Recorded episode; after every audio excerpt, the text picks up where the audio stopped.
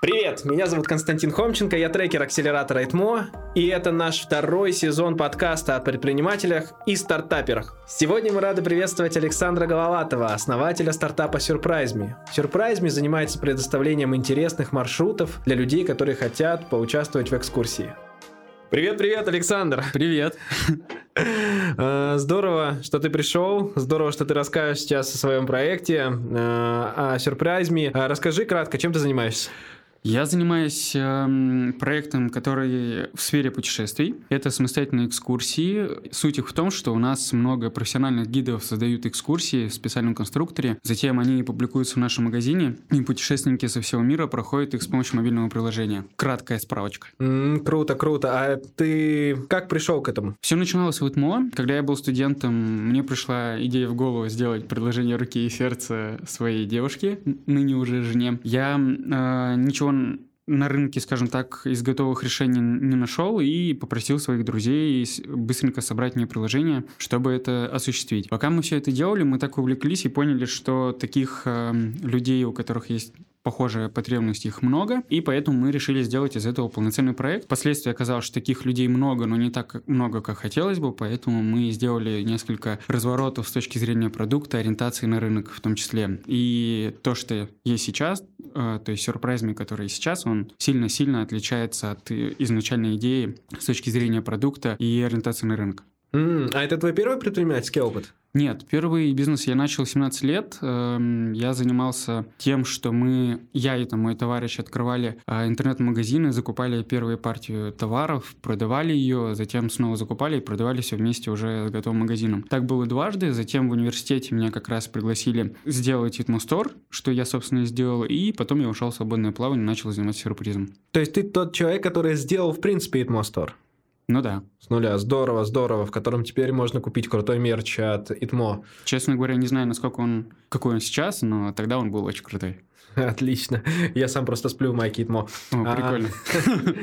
Да, а как ты пришел к этому? Вот 17 лет достаточно ранний возраст для предпринимательства. Почему ты решил заняться этим? Всему причина мой отец. Он у меня предприниматель, причем серийный. И с самого детства он меня возил на все свои встречи, по всем своим делам. Много чего рассказывал, показывал. И во мне зрела эта жилка, которая давала мне понимание того, что, наверное, самая интересная деятельность – это предпринимательство. Потому что неважно в какой сфере, а именно это, наверное, не писать, это такая уже отчасти как болезнь, наверное, если так можно сказать. Э, в общем, предпринимательство это интересно, и в него заложил меня мой отец. А что именно тебе интересно? То есть ты, ты как-то, наверное, распаковывая смысл предпринимательства, подходя к нему там с какой-то стороны, через что ты начинал? Ну, во-первых, предпринимательство для меня это свобода. Свобода в том, что ты сам за себя ответственный, э, ты полностью отвечаешь за все свои поступки, как хорошие, так и плохие. И цена ошибки в первую очередь ложится на тебя. Также и цена успеха. Это все здорово, но при этом предпринимательство, мне кажется, это не только про род занятий, это про образ мышления, который меня тоже всегда привлекал. Когда тебе необходимо найти какую-либо проблему, и вот как раз сам процесс э, раскопки этой проблемы, это тоже очень интересная штука, и когда тебе удается эту проблему упаковать в крутой продукт, это, наверное, то самое наслаждение, которое ты получаешь э, от этого самого предпринимательства. Ну, вспомни первый момент. То есть есть, может быть, куча причин, но повод, он, как правило, один. Что у тебя в голове щелкнуло, что ты такой, все, я теперь буду заниматься предпринимательством? Ну, стоит не забывать про ту штуку, что, наверное, в голове каждого человека, который э, слышит слово предпринимательство, это деньги. Вот, ну то есть в первую очередь, да, э, я видел предпринимательство как э, наибыстрый способ заработать для себя достаточное количество денег. В своей жизни я, ну, в целом рассматриваю так. Все остальное это как бы производное, это его э, хорошие или плохие составляющие. А деньги чтобы что? Деньги, чтобы их снова направить на какое-нибудь крутое полезное действие. Ну, соответственно, деньги это сама цель или ты вот что? Это инструмент. Деньги это инструмент, это прежде всего инструмент свободы, ну, по крайней мере, для меня. И это инструмент того, чтобы делать другие крутые продукты. А что для тебя свобода? Свобода для меня это э, возможность, во-первых, принимать какие-либо решения, делать какие-либо проекты, которые мне нравятся. Это, наверное, ну, если уже переходить на какие-то бытовые вещи, это также возможность работать тогда, когда ты хочешь. Но здесь стоит сделать э, оговорочку, что предприниматель работает всегда, поэтому если у кого-то в голове лежит мысль о том, что предприниматель типа сидит, ничего не делает, наоборот, предприниматель, мне кажется, любой предприниматель всегда работает в два, а то и в три раза больше, потому что это все-таки такая уже, это твой, наверное, стиль жизни? Когда меня моя мама спрашивает, чем я занимаюсь, и я занимаюсь предпринимательством, то в первую очередь, ну, ей не очень понятно вообще, что я делаю, зачем, для чего. Э, она спрашивает, как я работаю, как много. Я говорю, что я работаю, в принципе, как когда хочу. Хочу, работаю вечером. Хочу, работаю по ночам, когда надо. Хочу, работаю в праздники. Но здесь в, такое... В итоге всегда. Да-да-да.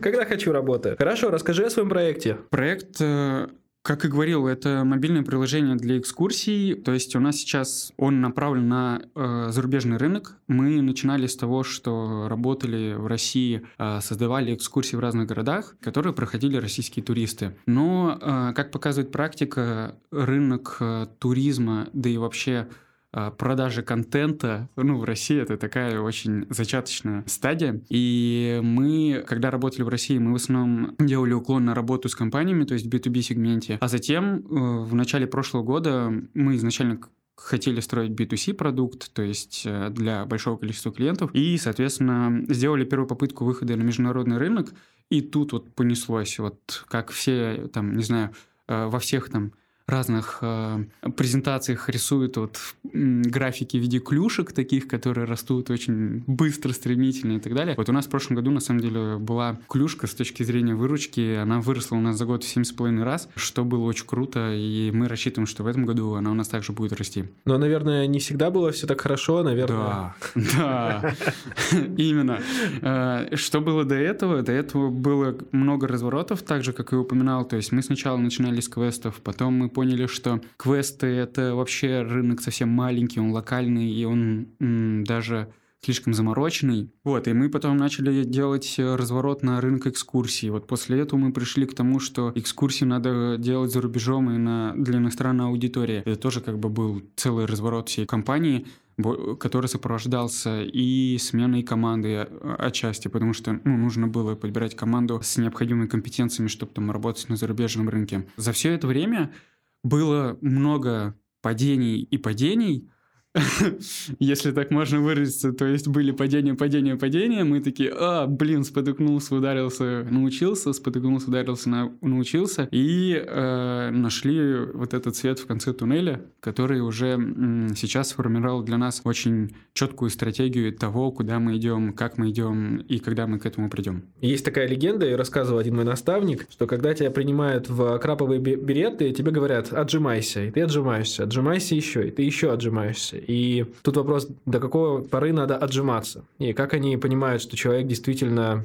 готов выдерживать такие предельные нагрузки. Соответственно, у крабовых беретов, по легенде, это происходит до того момента, пока ты не разобьешь лицо. То есть до тех пор, пока ты не падаешь вниз, э, отжимаясь и не разобьешь лицо, ты как бы не делаешь э, задачу до конца. И у нас э, в нашей среде мы часто говорим то, что вот нужно разбить лицо над этой задачей, как раз-таки в таком ключе. Вот что тебя заставило с таким упорством преследовать свою цель, не сдаваться по пути, не отвлекаться? Честно, признаюсь в том, что мысли э, «брось сюрприз», они были неоднократно, но каждый раз происходили какие-то ситуации, которые давали тебе понимание, что вот сейчас совсем не время э, делать шаг назад, а наоборот надо еще больше работать и топить за успех, по той причине, что происходили какие-то ситуации извне, там, когда к нам приходил какой-то крупный клиент, например, когда мы работали еще в России, или когда ты такой уже все, у тебя руки опускаются, сил не хватает, мотивация падает, тут тебе звонит какой-то клиент или пишет просто, что, господи, как хорошо, что я нашел этот сервис, он там сделал для меня незабываемый отдых, и такие, конечно, всякие вещи извне, они мотивируют. И даже если с точки зрения там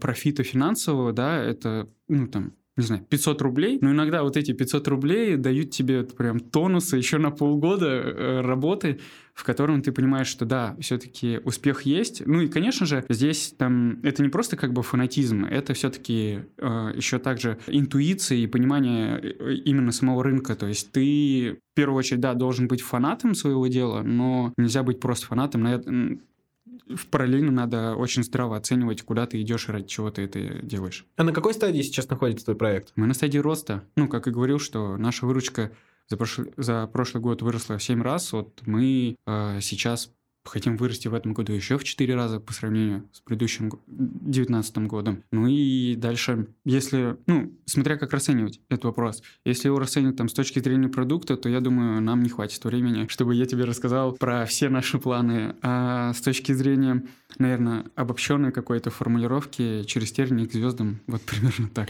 Окей, окей, это хороший ответ, потому что честный. А, а как тестировали продукт вообще? Ну, есть история с тем, что ты начали с квестов, а есть э, текущая редакция. Вот текущую редакцию как вы тестировали? Очень крутой, кстати, был момент. И очень хороший вопрос, э, поскольку я прям люблю этот вопрос. Мы, когда выходили на международный рынок, вообще не было понимания, где нам привлекать первых клиентов, как их опрашивать, чтобы проводить какое-то исследование, их, ну, чтобы понимать, как на них адаптировать наш продукт. Нам пришла в голову интересная идея, что обычно ну, как все предприниматели, все стартаперы, они начинают там э, собирать обратную связь с миру по нитке, а мы решили а, окунуться в котел со всеми проблемами, и мы этот котел нашли прямо, э, скажем так, у крупнейшего игрока в этой индустрии. То есть мы пошли на очень крупный маркетплейс, который продает все виды экскурсий и других впечатлений. И мы начали сознательно изучать только плохие отзывы на экскурсии. Мы изучили около тысячи плохих отзывов, и среди этой тысячи плохих отзывов у нас вы, выделилось прям 9 категорий, в котором вот путешественники прямо кричали об этих проблемах,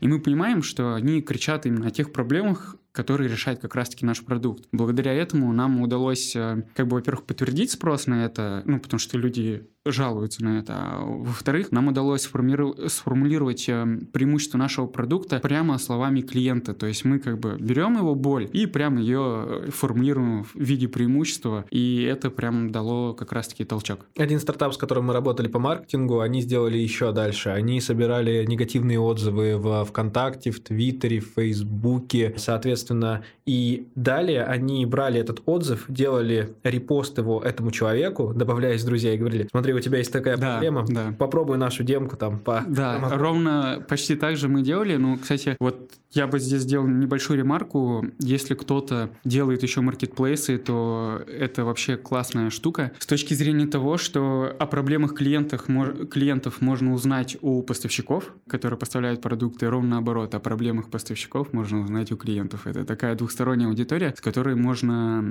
работать э, в двух направлениях одновременно. И та, и другая аудитория даст тебе очень много фактуры, ну, э, имеется в виду обратной связи, которая наведет тебя на правильные мысли. Это в тему про экспертные интервью. Я еще рекомендую обращаться к стартаперам, которые э, свой проект закрыли, перешли в другую отрасль. А можно услышать их видение, почему у них не получилось. То есть вот э, идешь на кладбище стартапа, смотришь, кто из фаундеров ушел в другую отрасль, соответственно, почему не получилось, смотришь, почему, э, на какие вещи они делали ставку, которые не сыграли, там и так далее. То есть его видение тоже можно услышать, и как, что бы он изменил. Этому нельзя не доверять на 100%, но внешнюю точку зрения можно узнать. А еще можно получить связи, еще можно... Все верно. Клиент. Вот здесь я бы, кстати, тоже добавил комментарий. Этому действительно нельзя доверять на 100% по той причине, что, во-первых, это было в прошлом, то, что было в прошлом, не является актуальным сейчас. И более того, здесь исключается фактор, ну, если то есть свято верить э, во все причины падений э, всех стартапов до этого, то отсутствует момент креативности. Имеется в виду, нету, точнее, может не возникнуть у тебя в голове какая-то сверхидея, которая твой продукт сильно будет отличать от продуктов других компаний. Ты можешь зациклиться на изучении конкурентов. И стоит отметить, что я когда-то, кстати, зациклился на изучении конкурентов. Я такой смотрю, о, вот эти ребята сделали круто, о, вот эти ребята сделали круто. Мы такие, а давайте мы тоже так сделаем. А мы в итоге поняли, что нафиг нам это все делать. По той причине, что это будет отчасти копипаст. И именно когда мы решили отстраниться от конкурентов, к нам пришла идея, которая начала драйвить наш проект прям очень сильно. Угу. А как при этом развивается продукт? На свои деньги или на инвестиции, если не секрет? Да не секрет. Мне кажется, у стартапера вообще не должно быть секретов. Любой стартапер должен, во-первых, открыто говорить о своей идее, потому что когда он говорит об этой идее, ему всегда дают на нее фидбэк. А как а же это... история с тем, что а вдруг у меня идею свару? Идея ничего не стоит, стоит ее реализация. Поэтому если у кого-то сейчас э, есть идея, то вперед э, быстро вы выходите на улицу, начинаете о ней прямо кричать, чтобы вы собирали как раз-таки ценный фидбэк. Это и есть каздев, который так необходим всем стартаперам. А вот хранить эту идею в своих закромах и говорить, это моя прелесть, это, наоборот, неправильный, как мне кажется, путь. Именно поэтому, с точки зрения открытости, да, то есть мы начинали наш проект полностью за, за счет своих средств. Ну, точнее как, средств не было, было время. Там каждый из наших основателей сделал, как мы это называем, прыжок веры, то есть у нас была там финансовая подушечка небольшая, и мы понимали, что мы там в первое время не будем получать никакого финансового профита с этого, ну и занимались этим проектом. В первую очередь, конечно, направляя все финансы на развитие продукта, на сотрудников, э, которых мы там нанимали сначала одного человека, потом двух и так далее, и так далее. Вот, и потом потихонечку это все начало приносить профит. И только в 2018 году мы взяли совсем прям небольшие инвестиции, это был миллион рублей, которого нам хватило на два с половиной месяца на то, чтобы как раз проверить гипотезы по выходу на международный рынок, и они все стрельнули. А при этом за какую долю, если не секрет? 10%. То есть, получается, у вас была оценка 10 миллионов? Да. Э, стоит сказать, что на тот момент мы были... Ну, то есть, то, что наша команда и продукт представляет из себя сегодня, и то, что было в 2018, тоже не то чтобы небо и земля, а, наверное, земля и космос, ну, потому что вообще совсем другое понимание было. Мы совсем зелеными были и в понимании того, как развивать продукт, и в понимании, куда нам идти. И если говорить о текущей нашей оценке, то вот наша, по крайней мере, команда ссылается на то, что сейчас у нас текущая оценка, она в районе 160 миллионов. Здорово, 16 раз да, вырасти да. за один год. Это за очень два. круто. За два года. Да. Очень крутой результат. А при этом, как ты относишься к продажам? Как у вас вообще процесс продаж построен? Ну, во-первых, стоит отметить, что если кто-то в команде стартаперов, точнее, если основатель не, не умеет продавать, то ему придется научиться продавать. Потому что по той причине, э, пока он сам не научится продавать свой продукт, он не научит продавать его никого другого. И в нашем случае все продажи всегда начинались с меня. То есть я прям брал телефон, когда мы работали в B2B сегменте, звонил в компании, пробивался, продавал и так далее. Ходил на встречи и все вот это. В B2C сегменте там, конечно, совсем другие механизмы, но так или иначе тоже понимание, как продавать, что продавать и так далее, должно исходить от основателей. И когда основатель основателя научится продавать свой продукт, им уже потом можно эту задачу частично или полностью делегировать уже на других членов команды. Как раз таки по этому вопросу я хотел отобрать, э, хочу сейчас собрать 10 ребят э, в ИТМО, которых можно будет вложиться усилиями, знаниями, практикой, чтобы они натаскивали себя в плане продаж и маркетинга. Я считаю, что продажи и маркетинг, они очень близко относятся к друг другу, соотносятся, и именно нужно исходить из точки зрения не, не только продаж, не только голосом, но понимать и маркетинговые там, преимущества продукта, как, почему, что мы продаем, чтобы что мы продаем да. и так далее. Я бы хотел добавить, что, наверное, как раз раз-таки в первую очередь стоит пойти продавать свой продукт и только потом его как-то делать. Э, есть, как его называют, анекдотом, хотя я так не считаю, очень старый вот э, такой прям анекдотик. Э, встретились два еврея, я прошу прощения, здесь никакого расизма там не преследуется и так далее, но такой, таков анекдот. Встретились два еврея, один говорит, тебе нужен вагон апельсинов? Тот такой, да. Ну так они и разошлись. Один пошел искать вагон апельсинов, а другой деньги на него. Вот, и, собственно, это к чему? Это к тому, что в первую очередь стоит попробовать как раз-таки продать свой продукт с помощью картинки, презентации, чего угодно, но не нужно делать этот продукт. Вот когда ты его продашь и, и когда ты поймешь, что ты продал, вот тогда уже стоит э, заниматься разработкой этого продукта, так у тебя хотя бы есть понимание того, что нужно делать, потому что ты это продал. Если вдруг не получится сделать продукт в нужный срок или в целом там, не знаю, что-то пойдет не так, деньги всегда можно вернуть. Это нормально. И вот в первую очередь надо не бояться идти продавать в поля. А как же вот эта история, то, что в России, что ты продавец, это значит, у тебя в карьере не получилось. А значит, вы не предприниматель. Ну, как бы любой предприниматель, продавец. Ну, ребят, давайте не относиться к продажам плохо. По-моему, продажи — это вообще искусство, которому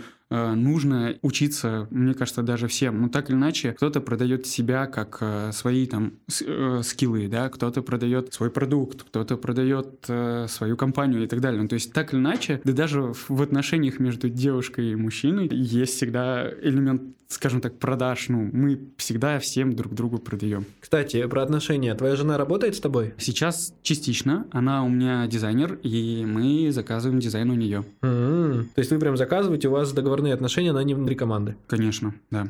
А почему, конечно? А, ну, потому что мы ее не можем потянуть.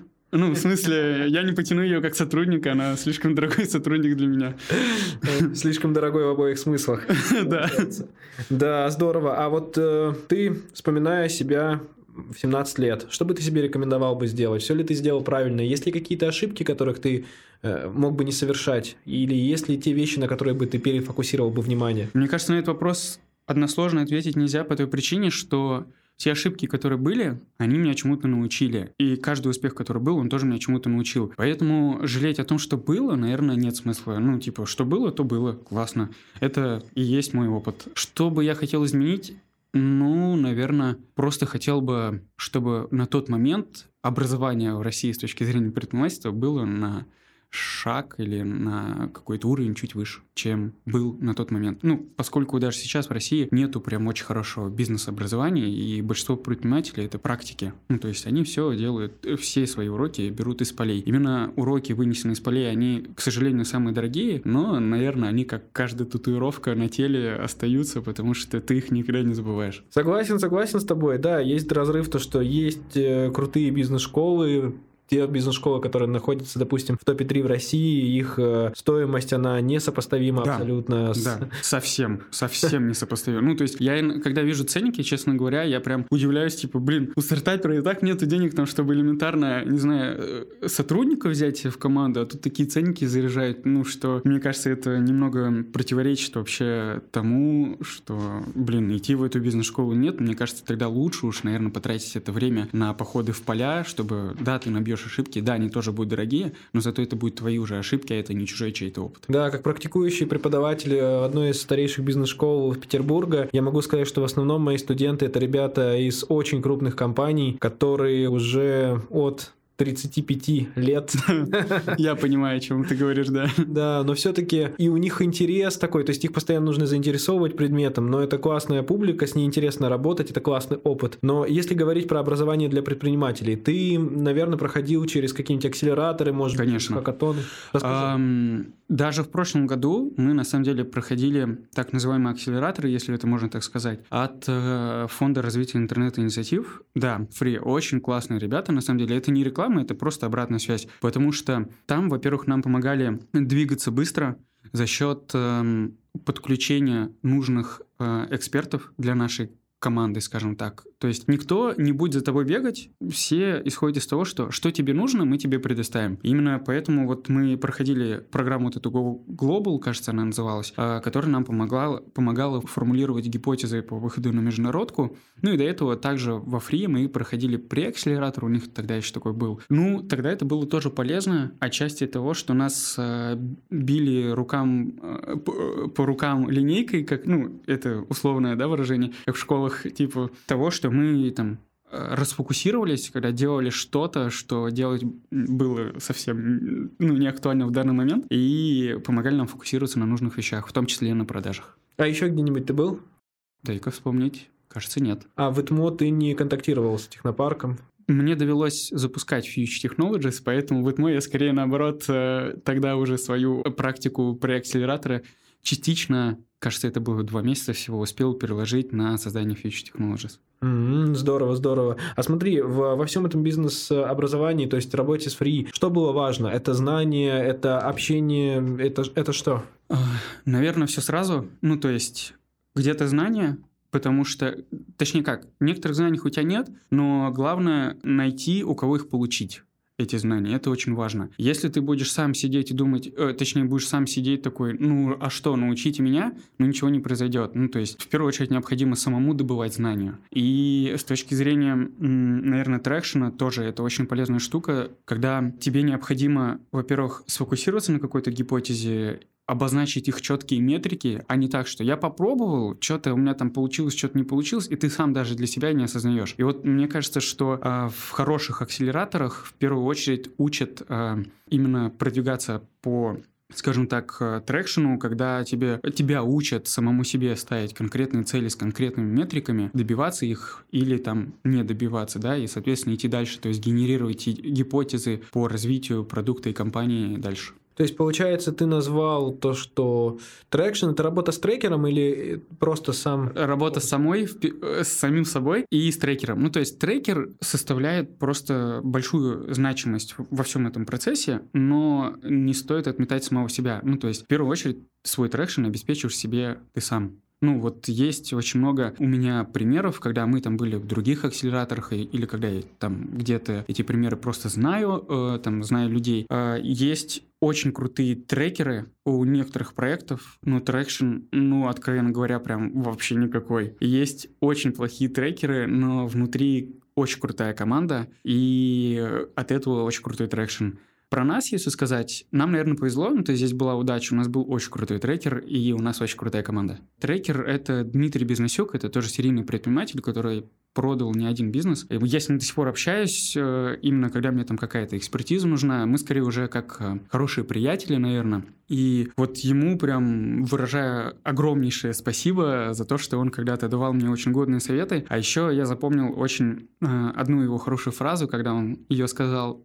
моему сооснователю, ребят, это ваш проект, и вы сжигаете свои деньги. И у моего основателя, он мне тогда потом говорит ну, в кулуарах, типа, блин, я реально осознал, что я, я прожигаю свои бабки. Ну, то есть он прям, э, эта мысль в него въелась так, и она начала прям на этого человека, ну, то есть на моего сооснователя очень сильно действовать. Вроде такая маленькая фраза, но такая значимая оказалась, которая перевернула мировоззрение вообще человека. То есть, получается, знания из лекций, потом тре- работа с трекером, работа с собой. А что-нибудь еще было важно в акселераторе? Мотивация. Ну, вообще, вот э, во Фри, кстати, был такой интересный момент, что все трекеры выступают в роли демотиваторов на самом-то деле. Это такая психологическая струна, когда они тебя просто проверяют, э, на что ты способен. А тебя берут на понт в прямом смысле, когда да ты не сможешь это сделать. Я говорю, да смогу я!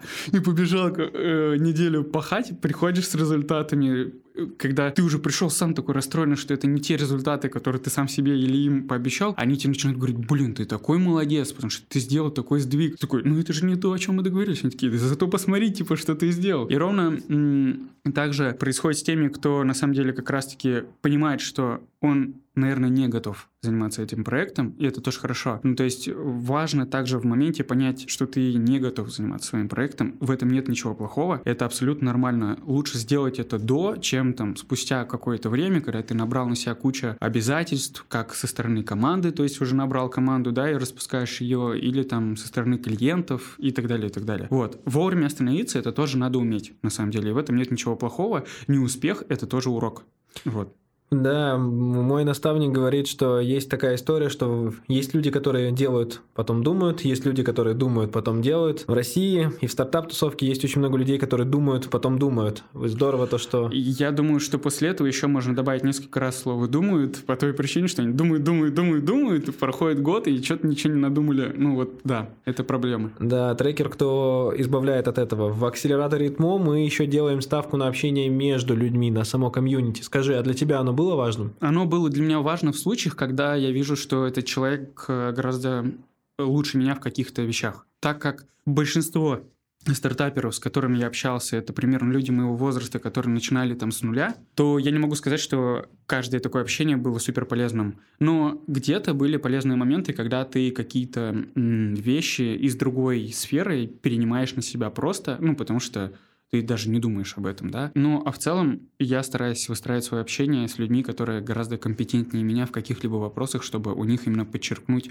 полезно для своего разговора. Да, важно найти, что называется, человека, об которого ты можешь расти. Да, ну не стоит которого... тратить время на человека, у которого ты понимаешь, что не можешь научиться чему-то. Это может звучать плохо и цинично, но это так. Ну, в смысле, когда ты делаешь проект, самое ценное, что у тебя есть, помимо финансов, да, которые ты сжигаешь, это время как раз-таки. Чем меньше времени ты тратишь на какие-то второстепенные вещи и концентрируешься на том, чтобы твой проект начал зарабатывать деньги, тем лучше для тебя. Поэтому каждый ставит на чашу весов сам, ну, свое время. Да, я с тобой полностью согласен и поддерживаю твою точку зрения. А скажи, что самое важное вот в твоем проекте сейчас? Мне кажется, не только в моем проекте, самое важное это команда. По той причине, что в любом стартапе, ну, конечно, если он не получил на старте там сразу там миллионы или сотни тысяч там э, не нашей валюты, скажем так. В первую очередь это важна команда, потому что даже когда у стартапа есть деньги, он может их просто потратить впустую, когда нету компетентных членов в команде. И под словом компетентных я подразумеваю не какие-то hard skills, когда там человек умеет, не знаю, настраивать рекламу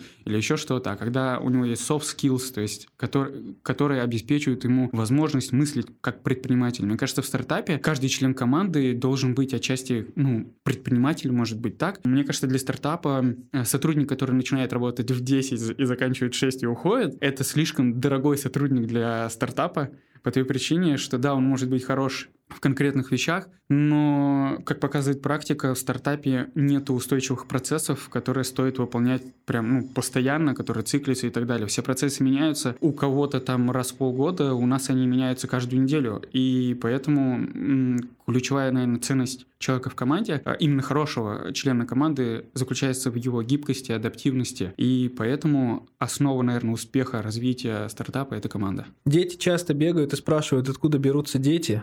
А, мне кажется, что правильнее вопрос был бы, откуда берутся деньги. Соответственно, по этому моменту, потому что нас не готовят ни школа, редко да, нас да. готовят университет. Я хочу задать этот вопрос тебе. Откуда деньги? В чем экономика твоего стартапа? Экономика у меня, как мне кажется, очень хорошая. Я могу ошибаться, конечно, но тем не менее она пока показывает э, все шансы на то, чтобы быть успешной. Гиды, которые приходят создавать к нам экскурсии, они получают процент за всю свою интеллектуальную работу. Когда путешественник покупает нашу экскурсию, экскурсию, гид получает за это комиссию. Таким образом, мы выступаем маркетплейсом, в котором у нас есть поставщики, которые заинтересованы делать э, крутые, интересные экскурсии, поддерживать их актуальность. И есть путешественники, которые регулируют этих поставщиков, то есть они оставляют отзывы, они, в принципе, регулируют качество продукта за нас. Наша задача обеспечить вот эту вот всю квести... квест... квест... я не скажу этого слова, но тем не менее, короче, всю нашу вот эту большую машину, а, у меня сейчас был урок английского, поэтому мне, мне нужен сходить после этого к логопеду, чтобы перестроиться на русскую речь. Но не об этом. В общем, всю нашу машину, а, наша задача обеспечивать необходимыми ресурсами именно то, чтобы все работало, чтобы поставщики получали необходимые инструменты для работы, чтобы путешественники получали необходимые инструменты для а, покупок, а, потом оставления обратной связи об этой экскурсии и так далее. То есть наша задача сделать именно крутую платформу, а качество и сам продукт формируют и клиенты, и поставщики. Получается, что у вас стоит маркетинговая задача в две стороны. Вам нужно привлекать да. и гидов, да. и клиентов. Да, это сложная на самом деле задача. Тут возникает проблема курицы и яйца, когда ты не можешь привлечь большое количество клиентов, потому что у тебя нет большого количества поставщиков, и ты не можешь привлечь большое количество поставщиков, потому что у тебя нет большого количества клиентов. Как это... вы решаете ее? Мы за это время выделили несколько лайфхаков. Я, кстати, даже недавно писал об этом статью на VC. Она прям совсем маленькая, и я не могу сказать, что я там подробно это все описал, но если вкратце. Поставщиков надо брать у конкурентов, у твоих, и клиентов надо брать у конкурентов, у твоих же конкурентов, когда у тебя есть поставщики. Можно другой лайфхак. Когда у тебя нету товаров, но хочется привлечь и проверить гипотезу о том, что эти товары будут продаваться, можно сделать видимость, что эти товары есть, получить на них предзаказы, а потом уже искать на них поставщиков, потому что поставщик будет четко понимать, что он придет и заработает деньги, потому что есть предзаказ. Ну, это не все лайфхаки, но парочку. Я предлагаю обычно ребятам, э, кто только тестирует, у кого есть конкуренты, продавать конкурентов. Да, это очень хорошая штука. Мы на самом деле делаем это до сих пор. У нас есть направления, я имею в виду географические направления, где у нас нету экскурсий, и там мы продаем наших конкурентов, то есть продаем экскурсии там одного из крупнейшего игрока по той причине, что ну, кто-то может подумать, что они что, сумасшедшие, продают своего конкурента на своем же сайте. Но если подумать именно э, со стороны клиента, то клиент будет не удовлетворен тем, что он такой приходит к тебе на сайт, э, забивает там, не знаю, Сингапур, а у тебя там нету экскурсий. И лучше уж ему хоть что-то предложить, чем ничего. Ну, то есть ты таким образом формируешь плохое восприятие о своем проекте. А что у тебя будет дальше? Какие у тебя планы на будущее? А, ну, стоит отметить, что сейчас мы работаем только на англоговорящую аудиторию, и с точки зрения планов по развитию компании и продукта в целом, то мы хотим проникать в другие, в другие языковые группы. А как же так? Вы работаете сразу на зарубежную публику, почему не на Россию? И сложно ли было сразу туда пойти? Пример очень хороший. Среднестатистический американец, который приезжает в города Европы, тратит 3000 евро на впечатление. Среднестатистический россиян, который приезжает в города Европы, тратит примерно 30 тысяч рублей, то есть там меньше тысячи евро Я думаю, это исчерпывающий ответ в плане того, почему мы работаем на зарубежке. Просто у нас так сложилось пока. Ну, наши путешественники тратят меньше. И у нас, наверное, в целом восприятие таких вот продуктов именно контентных продуктов, мы в первую очередь контентный продукт. У нас э, люди пока не привыкли платить за контент. Эта культура начинает появляться, и я, честно говоря, рад этому по той причине, что, мне кажется, правообладатели любого контента или любой интеллектуальной деятельности должны быть вознаграждены сполна. Угу. Да, действительно, в России не очень любят э, пока что платить за многие сервисы, особенно рекомендательные, да. за советы. Да. Ох, это прям, да, тяжело для продажи. Но такой момент ты сразу начал работать зарубежным сегментом или нет? Сложно ли было выходить на зарубежный рынок, на другой язык? Нет, как и говорил, мы сначала работали на российском рынке, то есть продавали экскурсии для русских туристов и делаем это до сих пор. Но э, вот в начале 2019 года мы сделали э, первый шаг в международку, и сейчас весь наш фокус, именно фокус нашей команды направлен только на международку. Да, недавно мне довелось вести лекцию перед зарубежными студентами из университета Эмори, дружественного ИТМО э, университета. И так получилось то, что мы поняли, что если у средняя зарплата у американца 55 тысяч тысяч долларов в год, то у среднего россиянина это может быть 11 тысяч да, долларов в год. Да. Ну, здесь вот поэтому так ответ. И другая абсолютно модель э, траты, другая модель, на что мы готовы тратить, на что Все верно. готовы. Ну да, здорово, что вы работаете на зарубежный рынок. Скажи, а вот в сфере всех новостей, связанных с коронавирусом, отразилось на вас это или нет? На нас прям сильно не могу сказать по той причине, что мы не такие крупные, как кто-либо другой, но знаю, что на крупных игроках отразилось очень сильно. Где кто-то умеет из этого подчеркивать плюсы, ну то есть, вот как я сейчас, по крайней мере, к этому отношусь. Если где-то стало мало туристов, это отличная возможность поработать над продуктом для нас, пока идет такая некая пауза. Да, плохо, если у тебя нет возможности работать над продуктом, потому что стоят продажи. У нас в том числе там продажи по некоторым направлениям просели, но это уже зависит от того, как, наверное, команда реагирует на это. Вот мы сейчас открываем экскурсии в новых направлениях, где нету коронавируса. Поэтому в целом, если команда и основатели команды, точнее проекта он умеет адаптироваться, то думаю, что даже коронавирус не будет, наверное, какой-то сильной помехой для стартапа. Я четко подчеркиваю именно слово вот стартап, да, потому что какие-то глобальные проблемы на стартапах э, не так сильно отражаются, как на крупных игроках э, рынка. А кто-то находит возможности и да? дает, например, рекламу на масках. Все верно, все верно. Да, здорово. Смотри, э, мы с тобой проговорили, проговорили о том, как ты шел к предпринимательству, почему ты занялся им, какие какие у тебя были вызовы, как ты их решал, и поговорили о твоих планах на будущее. А что ты можешь порекомендовать ребятам, которые сейчас сомневаются, идти не идти в акселератор, э, сомневаются, заниматься стартапом или нет, которые думают, что мне это вообще может дать, стоит ли туда идти, которое может быть страшно, которое может быть непонятно. Что ты можешь порекомендовать сделать, что можешь ты ему пожелать? Ну, в первую очередь, если у кого-то в голове прямо сейчас лежит идея, то чем раньше вы начнете работать над этой идеей, тем лучше. Ну, не стоит ждать, пока эта идея будет там высиживаться, где-то зреть и так далее. Идея зреет по мере работы над ней. Именно вот то, что мы сегодня с тобой тоже не раз упоминали, думать, думать, думать, это делать не нужно, нужно делать в первую очередь. Также стоит понимать, для чего человеку акселератор. То есть, ну, прежде чем идти в акселератор, нужно, наверное, поставить себе конкретные цели, для чего туда идти. Если в целом, типа, посмотреть, а с чего начать, можно, да, пойти в акселератор, но можно также почитать и книжки какие-то, их, там, Стив Бланк, да, Леон Стартап, очень хорошая книга. Ее достаточно, мне кажется, прочитать, чтобы понять, с чего начать и как вообще, в принципе, двигаться. А, а следующим шагом я порекомендую, как создавать продукт, который купят от Синди Альварес. Да, ну вот, э, ну, бизнес-литературы на самом деле много хорошей.